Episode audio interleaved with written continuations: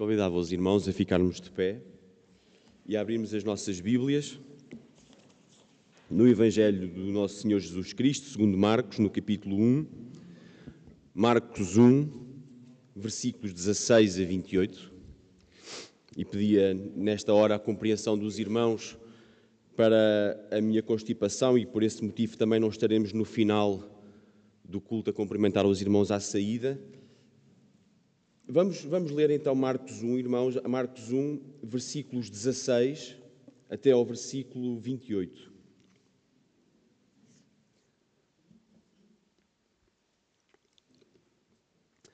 Versículo 16, e diz assim a palavra do Senhor. E andando junto ao mar da Galileia, viu Simão e André, seu irmão, que lançavam a rede ao mar, pois eram pescadores. E Jesus lhes disse: Vinde após mim e eu farei que sejais pescadores de homens. E deixando logo as suas redes, o seguiram. E passando dali a pouco mais adiante, viu Tiago, filho de Zebedeu, e João, seu irmão, que estavam no barco consertando as redes. E logo os chamou. E eles, deixando o seu pai Zebedeu no barco, com os jornaleiros, foram após ele.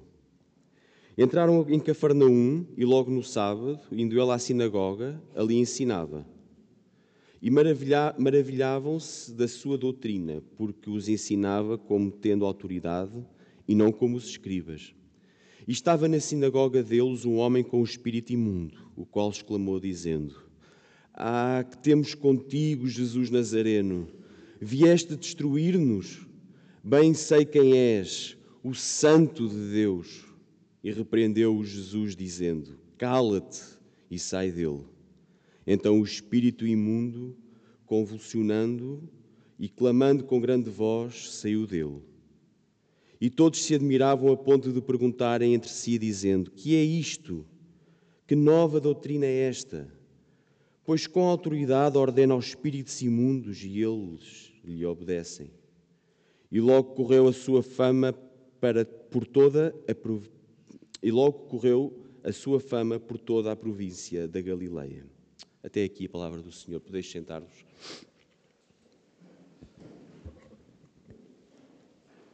Nós vimos, e se os irmãos estiverem recordados, quando começámos a estudar também o livro de Marcos, nós vimos, irmãos, que toda a estrutura do livro de Marcos é pautada pelo primeiro versículo.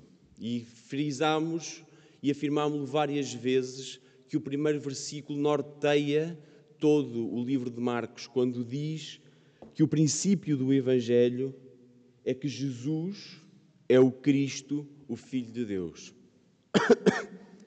Ora, Marcos, todo, durante todo este texto, vai a cada passo mostrar-nos, em vários episódios, tem como objetivo mostrar-nos como Jesus é o Messias, o Filho de Deus. E se nós, é muito interessante, irmãos, porque se nós virmos a estrutura do livro de Marcos, até por versículos, quando foi feita a divisão por versículos mais tarde, o texto era todo seguido, mas quando se dividiu por versículos, foi muito fácil dividir por versículos, porque praticamente todos os versículos do livro de Marcos começam por i. E aconteceu isto, e aconteceu aquilo, e aconteceu, e foi, etc. Porquê? Porque Marcos num momento atrás de outro momento, procura mostrar-nos apenas um princípio muito, muito simples. Quem é Jesus? Ora, nós vimos, irmãos, que nestes primeiros versículos de Marcos, Marcos mostra-nos que Jesus é a concretização das profecias. Marcos mostra-nos que Jesus é o Filho de Deus, aquele que Deus ama nós vimos em Marcos que o Espírito, ele também confirma que Jesus é o Filho de Deus. E por fim, vimos também que Jesus anuncia este Evangelho, anuncia o Evangelho e apela ao arrependimento de todos os homens. Quando nós chegamos a estes versículos que acabámos de ler, nós teremos três momentos e podemos dividir estes versículos em três momentos. Temos Jesus, o Messias, o Filho de Deus, o que chama, o que ensina e o que guarda. Em primeiro lugar, o que chama, nós temos um momento em que Marcos nos quer mostrar, não como os discípulos foram obedientes, mas qual o poder da palavra de Deus. Reparem, irmãos, que estes homens deixam tudo de pronto. Jesus chama-os, não os conhece, eles nunca viram Jesus. Jesus vê-os a tratar das redes e Jesus chama-os. E o que é que acontece? Eles logo deixam as suas redes, ou a seguir, deixando o seu pai no barco. Eles seguem a Jesus, deixam tudo para trás, não porque são obedientes, mas porque a palavra de Deus tem poder. E se nós formos ver também neste momento, é Jesus sabe perfeitamente quem quer chamar e qual o plano que tem para a vida daqueles que chama. Diz Jesus: Vocês sigam-me e eu farei de vocês pescador de homens. Já não serão pescadores de peixes, serão pescadores de homens. E por isso Jesus mostra como sabe quem está a chamar, mas sabe também o plano que tem para a sua vida. O poder desta chamada o poder da chamada de Deus é irresistível.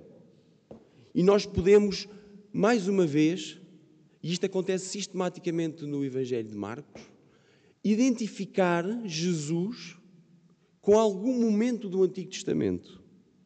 E neste caso nós podemos ver mais uma vez como Jesus, podemos ver a imagem de Deus e podemos ver como Jesus chama, como Deus chamava no Antigo Testamento. Jesus chamou Moisés e Josué, Elias e Eliseu, Isaías, Jeremias, Jonas e muitos outros, e chamou-os sabendo quem eles eram, Deus chamou-os sabendo quem eles eram e com um plano para a sua vida.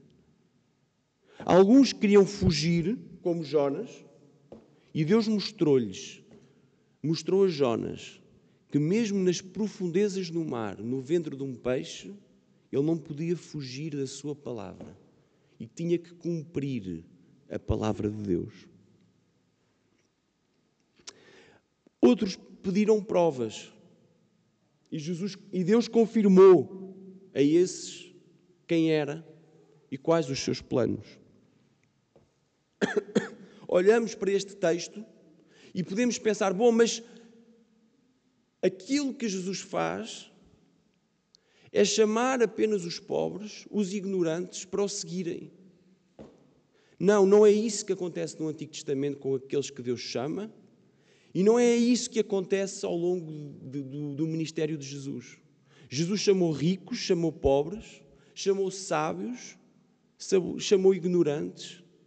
Se nós formos ver, irmãos, é muito interessante, porque se nós formos ver quem são estes pescadores, Pescadores são, por norma, gente que sabe muito do mar, mas geralmente pouco mais sabe do resto. São pessoas que geralmente não sabem ler. Se os irmãos forem, por exemplo, ali a Nazaré, a Nazaré de Portugal, não, não de, do Médio Oriente, e forem ver, forem contactar com aqueles pescadores, eles sabem do mar como ninguém, mas pouco mais sabem do que isso. Mas Cristo chama-os, tendo um plano para a vida deles, e faz dos ignorantes sábios, e faz daqueles que são incapazes, capazes para a, para a sua obra. É verdade, Ele não faz apenas dos ignorantes seus servos. O apóstolo Paulo não era um homem ignorante. Sabemos que o Evangelho chegou à família de César, que não era propriamente gente sem posses, era gente de elite. E por isso, irmãos, nós podemos olhar para esta chamada como sendo uma chamada irresistível, por um lado, mas por outro lado, uma chamada com propósito. Uma chamada para aqueles que sabem, para aqueles que não sabem. Uma chamada para aqueles que são ricos e para aqueles que são pobres. Uma chamada para todos. Há um propósito. Vinde após mim e farei de vocês pescadores de homens. Depois temos o Jesus que ensina. Todo o percurso de Jesus, desde o batismo até a ascensão, é feito na base do ensino. Jesus ensina dia após dia os seus discípulos e aqueles com quem se cruza. Como podemos ver no texto, o ensino de Jesus é um ensino com autoridade, é um ensino com sabedoria, é um ensino de alguém que dá o melhor exemplo de todos, ao contrário dos escribas. É um ensino de um homem sábio, idêntico aos profetas. Não é, por, não é em vão que muitos tratam a Jesus como profeta. Porquê? Porque reconhecem nele a sabedoria que Deus deu aos profetas. Ainda, e vejam a identificação que há entre Jesus e os profetas, ainda que seja no futuro rejeitado, ele maravilha a muitos.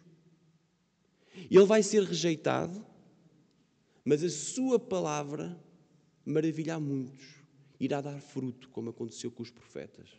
Muitos deles foram rejeitados, muitos deles foram maltratados, foram mortos, mas a sua palavra não foi em vão. E por fim, nestes versículos, temos o Jesus que guarda. Jesus é abordado por espíritos imundos. E é muito interessante, irmãos, que estes espíritos imundos, Jesus falou, ensinou, e estes espíritos imundos reconhecem que Jesus é o Santo de Deus e que tem autoridade sobre eles. Estes espíritos imundos reconhecem perante Jesus Nazareno que ele pode destruí-los. Eles fazem uma afirmação de fé como poucos farão em todo o Evangelho. Dizem: Ah, que temos contigo, Jesus Nazareno, vieste destruir-nos. Bem sei quem és, o Santo de Deus. Quantos fizeram uma afirmação destas? Ora, não é por fazerem esta afirmação que eles deixam de ser perigosos. Todavia, todavia, Jesus guarda-nos, Jesus protege-nos. A palavra de Jesus tem poder sobre tudo, mesmo sobre os espíritos imundos que ninguém consegue controlar. Vejam a reação dos homens quando Jesus expulsa estes espíritos imundos. Que é isto? Que nova doutrina é esta? Pois com autoridade ordena aos espíritos imundos e eles lhe obedecem. Mais tarde, Jesus vai acalmar a tempestade e a reação vai ser idêntica. Mas quem é este que até o vento e o mar lhe obedecem? Ora, Jesus guarda-nos, porque Jesus tem autoridade e Jesus tem autoridade porque Jesus tem poder. Jesus tem poder sobre qualquer potestade, seja ela espíritos, seja ela natureza, seja qual for a autoridade. E por isso, irmãos, este Jesus, o Messias, o Filho de Deus, ele chama-nos, ele ensina-nos e ele guarda-nos. Irmãos, o Jesus que Marcos nos apresenta é o mestre dos mestres. É aquele que chama, que ensina e a quem os próprios demónios afirmam ser o Santo de Deus. Jesus é o mestre que não só tem poder, como também tem autoridade. E que maior e que, que queremos mais nós? Que, que, que características queremos mais para um mestre? Um filho, o que, o que quer do seu pai? Um filho, quando está aflito, não se abriga debaixo do seu pai, porque lhe reconhece autoridade, mas também lhe reconhece poder, porque tem uma proteção. Porquê? Porque reconhece nele esta capacidade de o defender. Reconhece nele o poder de defender perante tudo. E embora esta, esta ideia que um filho tenha acerca do pai não ser propriamente rigorosa, na, cabela, na cabeça dele é.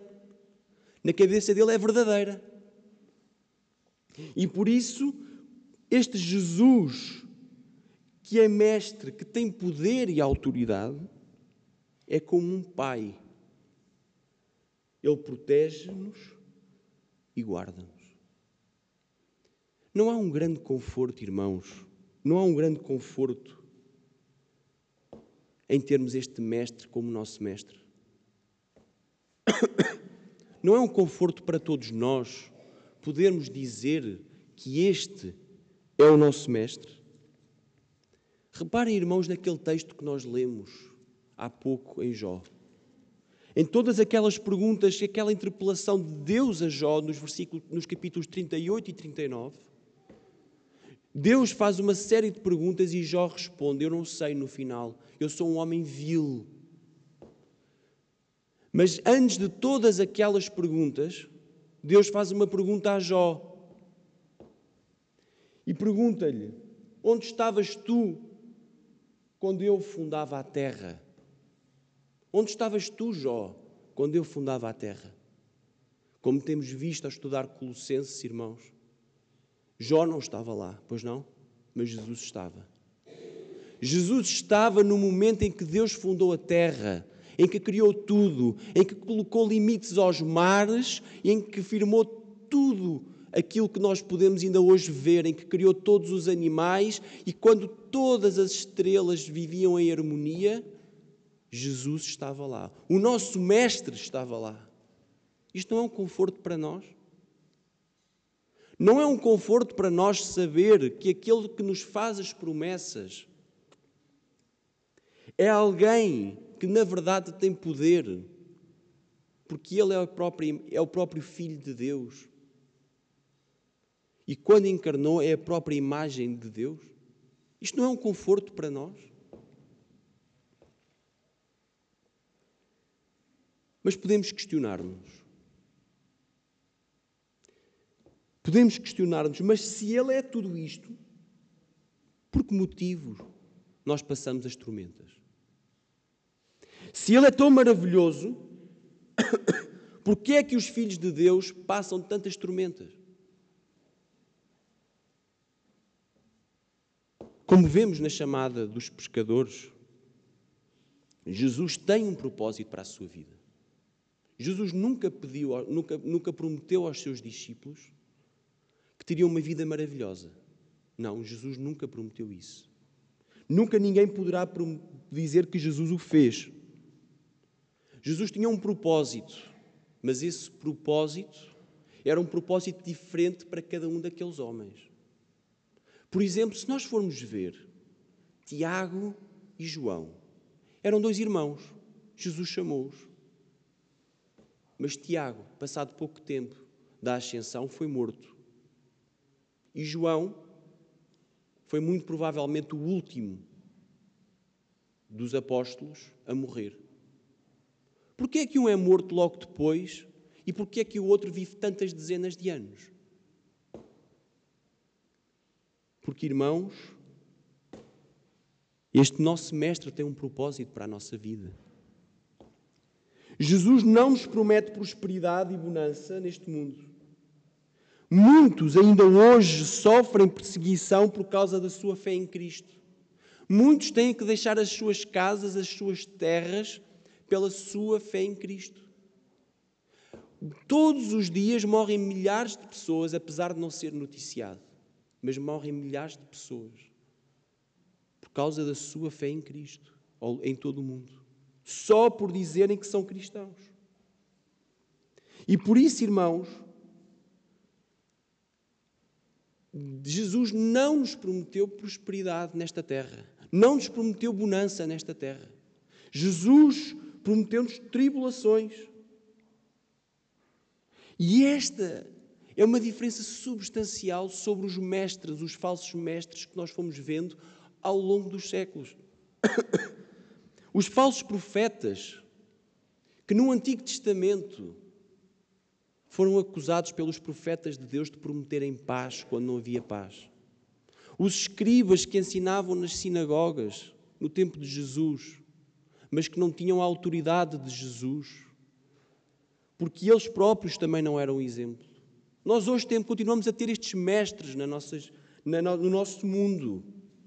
Continuamos a ter mestres que querem influenciar as nossas vidas e dizer-nos o que é uma vida perfeita.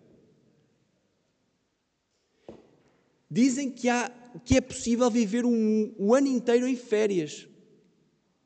E passam o, o ano inteiro a publicar fotografias em férias. Porque ninguém precisaria, no mundo ideal, de trabalhar. E por isso eles passam o, o, o ano inteiro em férias, criando uma ideia de que é possível viver assim.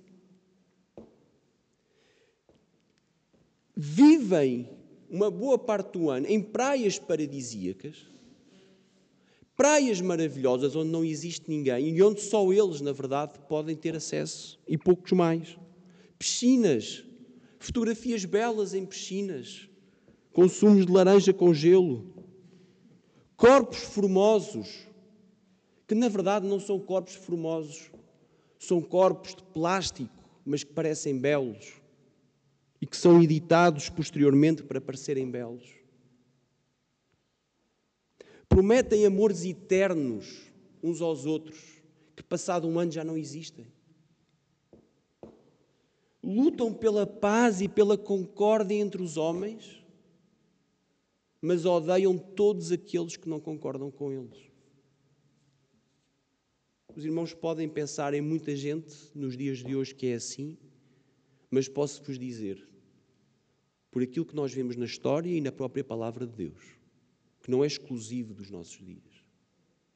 É diferente na forma, a tecnologia mudou, mas não é diferente daquilo que sempre aconteceu. Estes falsos mestres que falam sem autoridade, que hoje dizem uma coisa e amanhã dizem outra, sempre existiram. E vivem à custa de quem? Vivem à custa daqueles que os seguem, que sabem que que provavelmente nunca vão ter aquela vida, mas que os seguem e que os sustentam. Durante a semana de manhã, muitos vão no comboio, apertados, a sentir o mau cheiro, cansados, chegam ao trabalho e já estão cansados mas pegam no telemóvel e vão vendo a vida maravilhosa destes mestres. Aquela vida que nunca vão ter, porque aquela vida não existe. Aquela vida é vã, é uma vida vazia. É uma vida que passa. E é uma vida que nenhum de nós vai ter. Nós não vivemos para isso. Não foi isso que Jesus nos prometeu, irmãos. Aqueles que prometem maravilhas, só podemos dizer que estão a prometer falsidade. Irmãos, a pergunta se Jesus é um verdadeiro mestre, porque é que passamos tormentas? Lembremos-nos do próprio exemplo do nosso Senhor Jesus. Lembremos-nos que ele foi o mais injustiçado entre os homens. Sendo justo, ele foi preso, foi humilhado, foi cuspido, açoitado, vilipendiado, foi colocado na cruz para o opróbrio.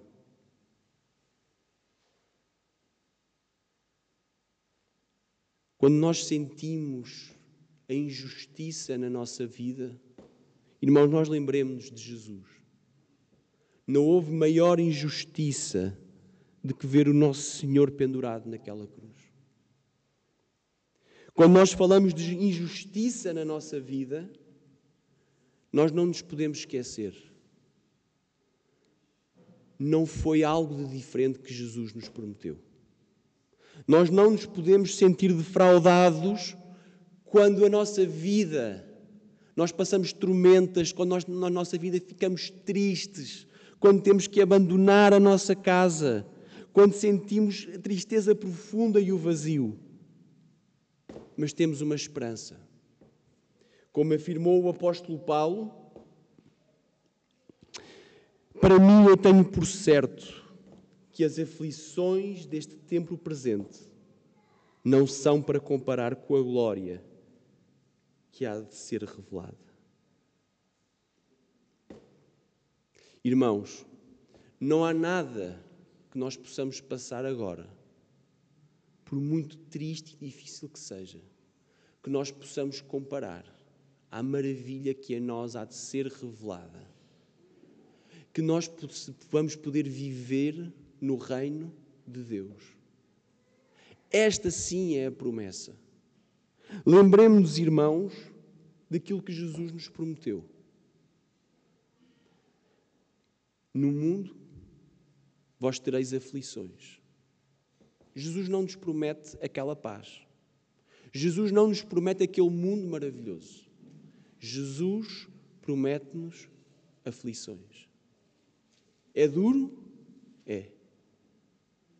Olhem para o exemplo de todos aqueles homens que morreram por causa da fé. Olhem para o exemplo de todos aqueles que passam dificuldades. Mesmo na nossa vida, quando estamos a passar momentos de tristeza e dor, este Mestre está conosco sempre Lembremos o que ouvimos na quinta-feira.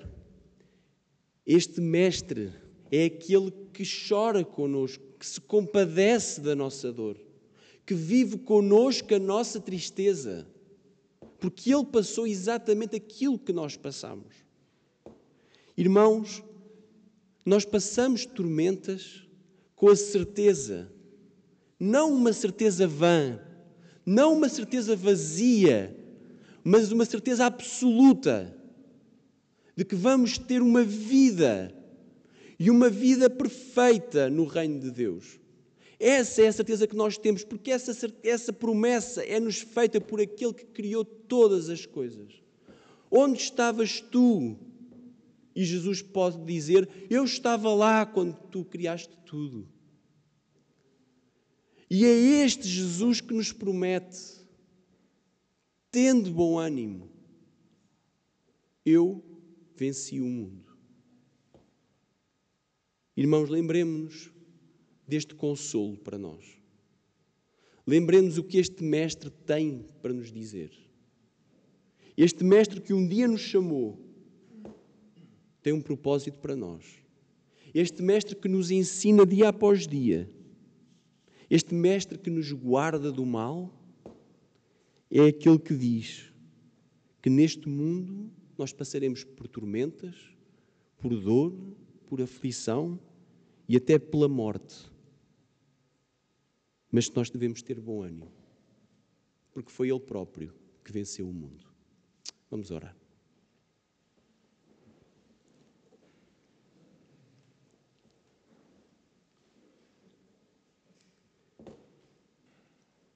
Pai nosso que estás nos céus, nós te louvamos, nós queremos engrandecer o teu nome, Pai, porque tu um dia criaste todas as coisas das quais tu és Senhor. Tu um dia também nos criaste. Tu um dia nos chamaste com um propósito. Não sabemos nós hoje qual é esse propósito, não sabemos quando terminarão os nossos dias, se amanhã, se daqui a 50 anos. Pai, nós não sabemos também o que será o dia da manhã, mas nós queremos firmar-nos na tua palavra, na tua promessa, Pai. Pai, nós sabemos que nós não estamos livres de aflições, de tormentas, não estamos livres da tristeza e da dor. Mas, Pai nosso, nós te queremos pedir que nos guardes, que nos ensines a cada dia, que tu sejas conosco e que, na verdade, nós possamos ser sempre fiéis à tua palavra, Pai. Pai, nós sabemos que há sombras neste vale. Há momentos de tristeza e de profunda dor, mas nós sabemos que há glória no porvir. Pai, mantém-nos na esperança, mantém-nos na fé, mantém-nos no amor. Que as tuas palavras possam permanecer sempre em nós. E que nós possamos ter o ânimo, na certeza de que o teu filho venceu o mundo. Amém.